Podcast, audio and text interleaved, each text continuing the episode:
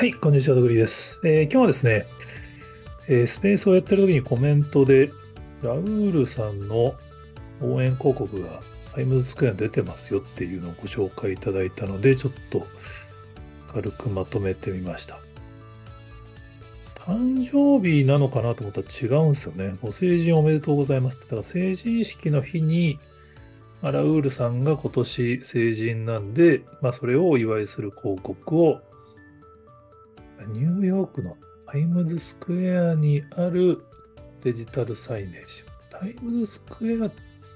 そのものではないのかな多分タイムズスクエア、まあ、ちょっとその、どこタイムズスクエアの定義がどこかわかんないですけど、ちょっと横にある、まあ、あそこではいっぱいあるんですよね。その中の一つのサイネージに、まあ、ファンの方が広告を出した。で、これ本当あの、最初写真なのかなと思って見てたんですけど、違うんすよね。動画になってて、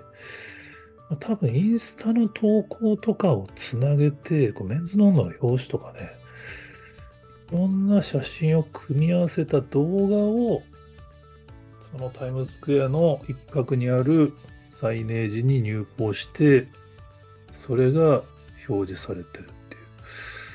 ていう。これ結構1分ぐらいの動画になってますからね。まあ、日本語で投稿された方は投稿してるんですけど、まあ、中国の方みたいで、これ個人でお金払ってんのかな？なんか、見た感じ自腹っぽい一人成人式、ラウちゃん新成人、ラウラウル新成人とハッシュタグ入れて投稿されてますけど、すごいっすよね。もうこの、ラウール君ご成人おめでとうございますって、中国のラブールよりみたいな感じのメッセージの動画をアップして自分でちゃんとそれを撮影したやつを X に投稿しているっていう。ちょっとね、いろいろわかんないですよね。この、これ多分日本だといわゆる肖像権の絡みで、まあ別にその事務所が訴えないにしても多分サイネージ側が出してくれないと思うんですよね。でもまあ、ニューヨークはこれ出ちゃうんですよね。だから別にその、まあ、あの、出ちゃうっていうとなんかちょっとネガティブに言えるかもしれないですけど、まあ、出せちゃうんだっていう。広告のなんかそういうチェックとか、アメリカは厳しくないのかな、まあ、これを自腹で出せるって素晴らしいことだし、別にね、その、ラウルさんやその漫画からしたら別にネガティブなことあんまないと思うんで、まあ別にこういうの増えていいと思うんですけど、これをやれる人がいるし、やれちゃうってすげえな。で、日本でちょうどその、JR 東日本企画さん、まあ、業界で JX さんとか言われたりしますけど、その、応援広告事務局っていうのがあって、まあ、そこはその、日本でも応援広告を出すのサポートされるらしいんですけど、多分、いわゆるジャニーズ事務所は、まだ多分 NG ですよね。多分 NG とサイトには書いてないんですけど、まあ常識的には多分応援広告って日本だとやっぱ肖像権の絡みがあるから、基本 NG だったのが、海外だとこれ通っちゃうんだ、みたいな、ちょっとね、衝撃を受けました。